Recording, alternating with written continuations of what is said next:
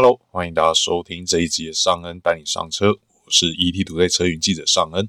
主跑车线呢已经有八年的时间，玩车则是不长不短的十五年，不管什么车我都爱玩。那我们在上一集节目呢和大家聊过二零二一上半年的这个销量前十强新车之后，相信大家也清楚了这一波疫情对台湾车市的影响到底有多深。不过呢，其实疫情哦。除了冲击了五月份和六月份的销售情形之外哦，也使得进口车在今年上半年哦，对台湾的国产车出现碾压的局势哦。那另外一方面呢，中央流行疫情指挥中心在七月八号，也就是我们录音的这一天哦，宣布三级警戒哦，将再次延长至七月二十六号哦。相信听到这个消息，大家都觉得啊。怎么又延后了？但好消息是哦，从七月十三号开始啊，会进入微解封的状态哦，有限度的开放部分的行业跟活动哦。那这对于台湾车市的买气能不能有正面帮助呢？今天哦，就有尚恩来跟大家聊聊这两个话题哦。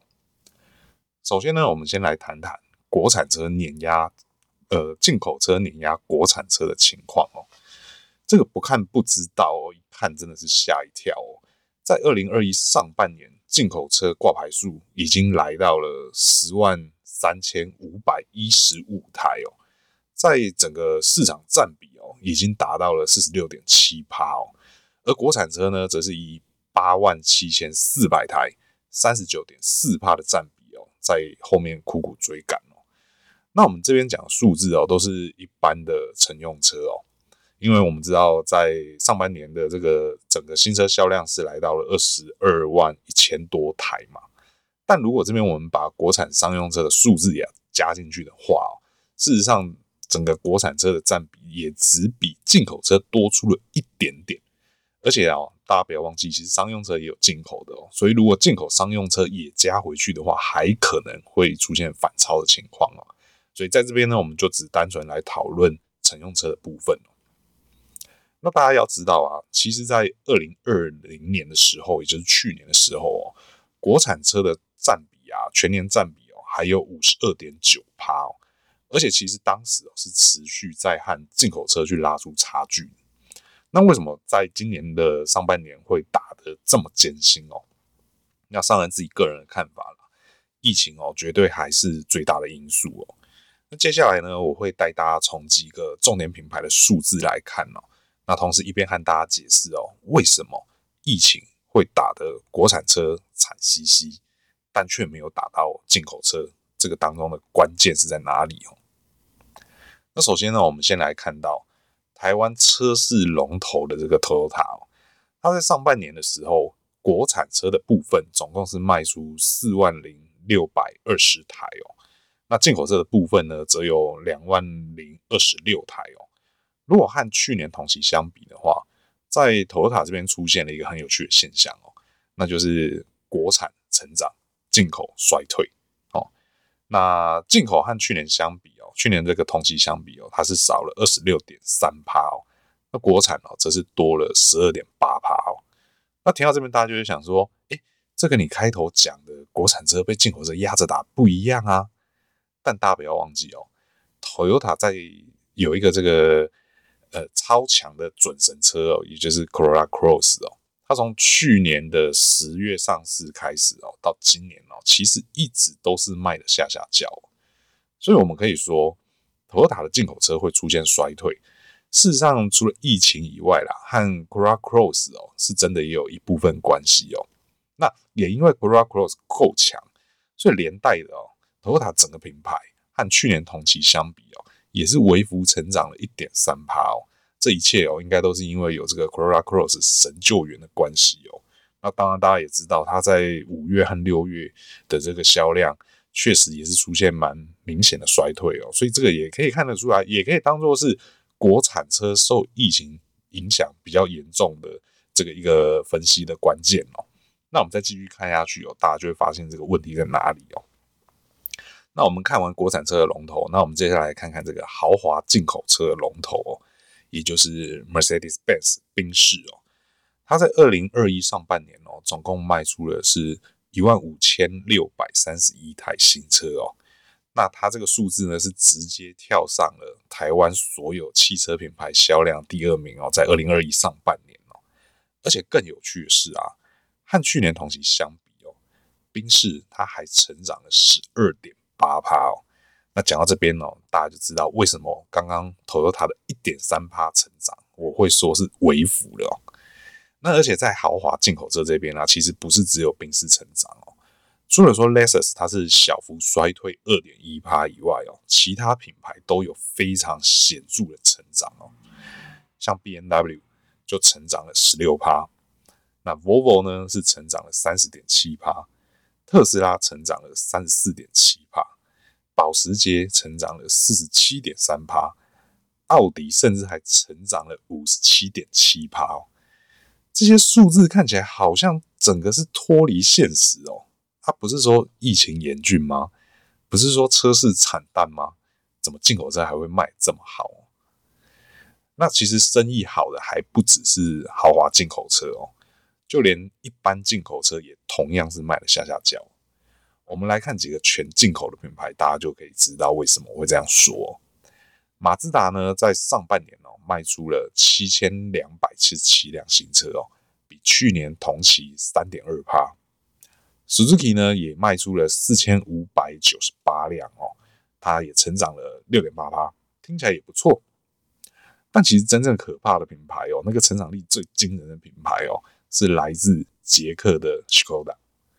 Skoda 呢在二零二一上半年哦，总共卖出了四千四百二十台的新车哦，和去年同期相比哦，它的成长率哦达到惊人的六十一趴哦。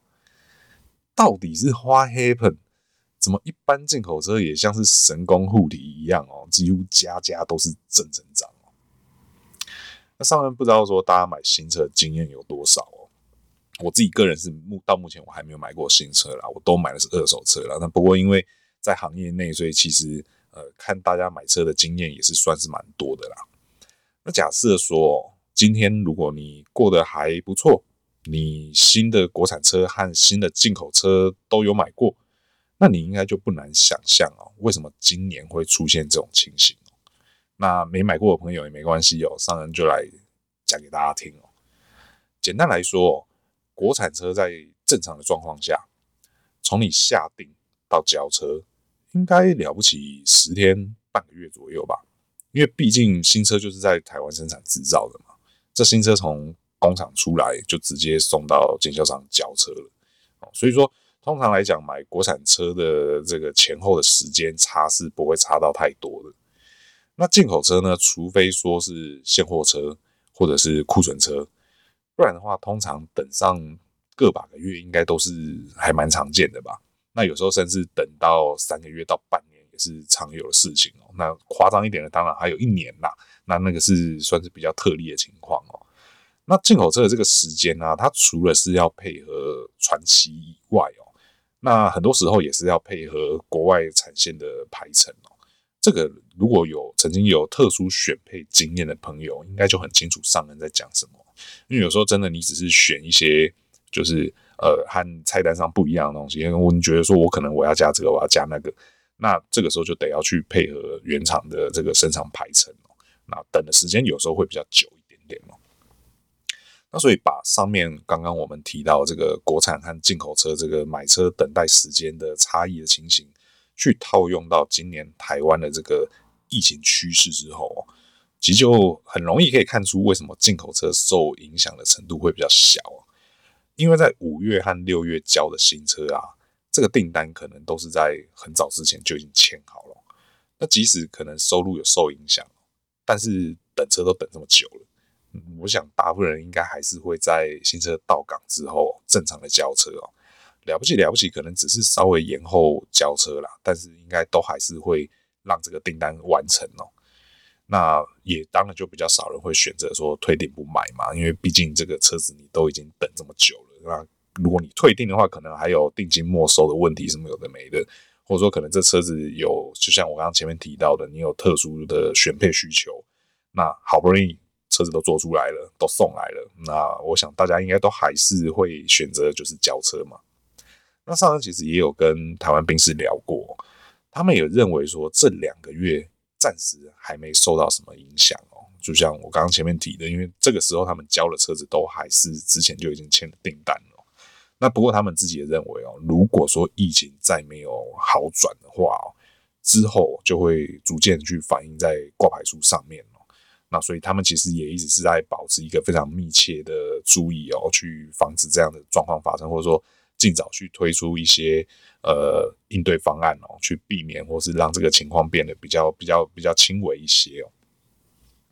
那在国产车这边，因为你下定到交车的时间比较短嘛，所以说五月中一升到三级警戒，展间马上就没有客人了。那当然，很快的这个问题也就反映在挂牌数上面了。那而且之前我们一直在强调，六月份是全月的三级警戒哦，那个威力肯定是更明显哦。那当然，大家如果有持续在收听我们节目的话，就会知道，其实六月的销售状况是真的。比五月又在更严峻了，五月就已经比四月少了，那六月又在比五月少，那真的是少上加少哦。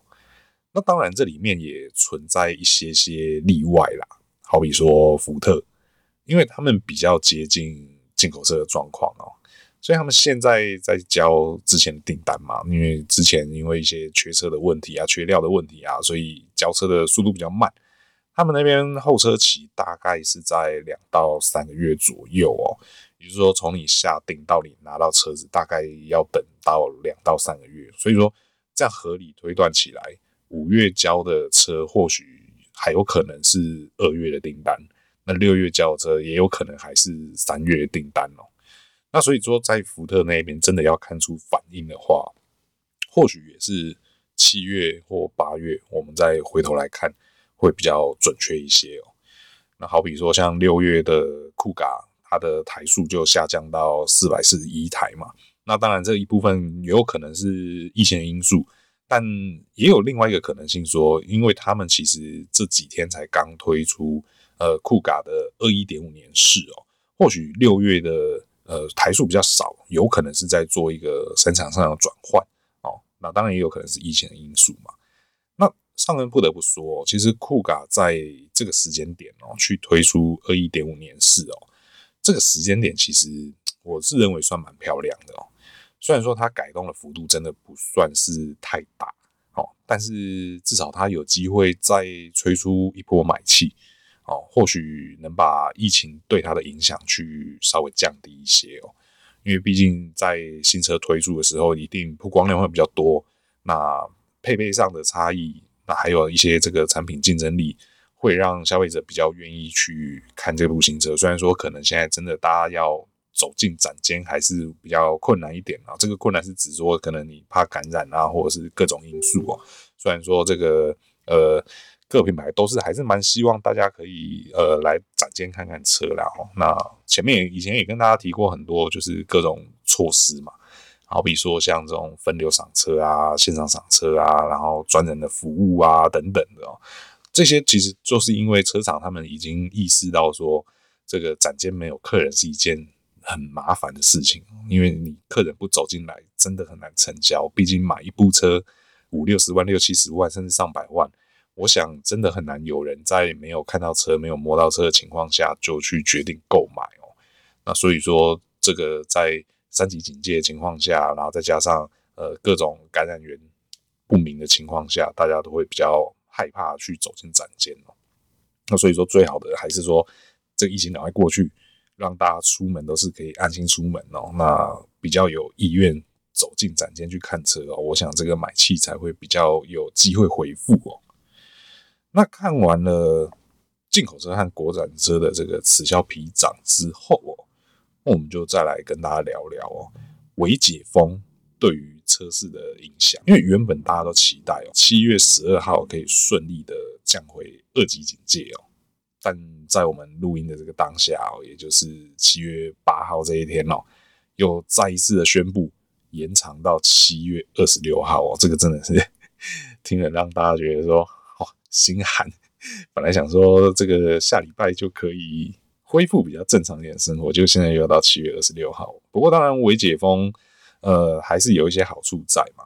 从比较乐观的角度来看啦，对于车市来说，微解封之后啊，民众比较能在遵守防疫准则的情况下进行有限度的旅游哦。因为其实说真的啦，大家已经闷了足足两个月哦，想出去走走、透透气，这也是很合情合理的事情哦。其实这个从一个地方就看得出来哦，在我们录音的当天哦。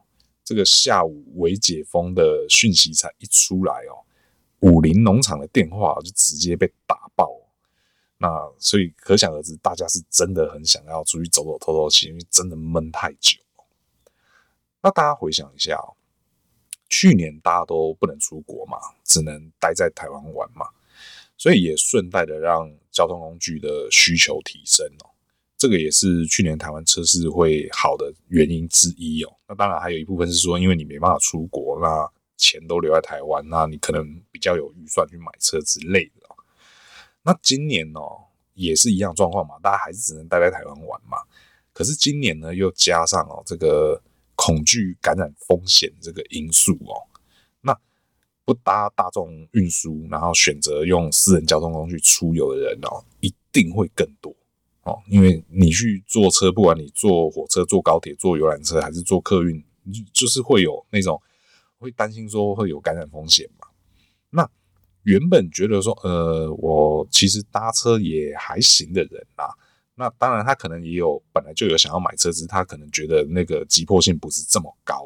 那在现在这个恐惧因素之下哦，他很有可能哦，心一狠就决定说，那我为了要出去玩，我。为了要安心的出去玩，那我还是买车好了。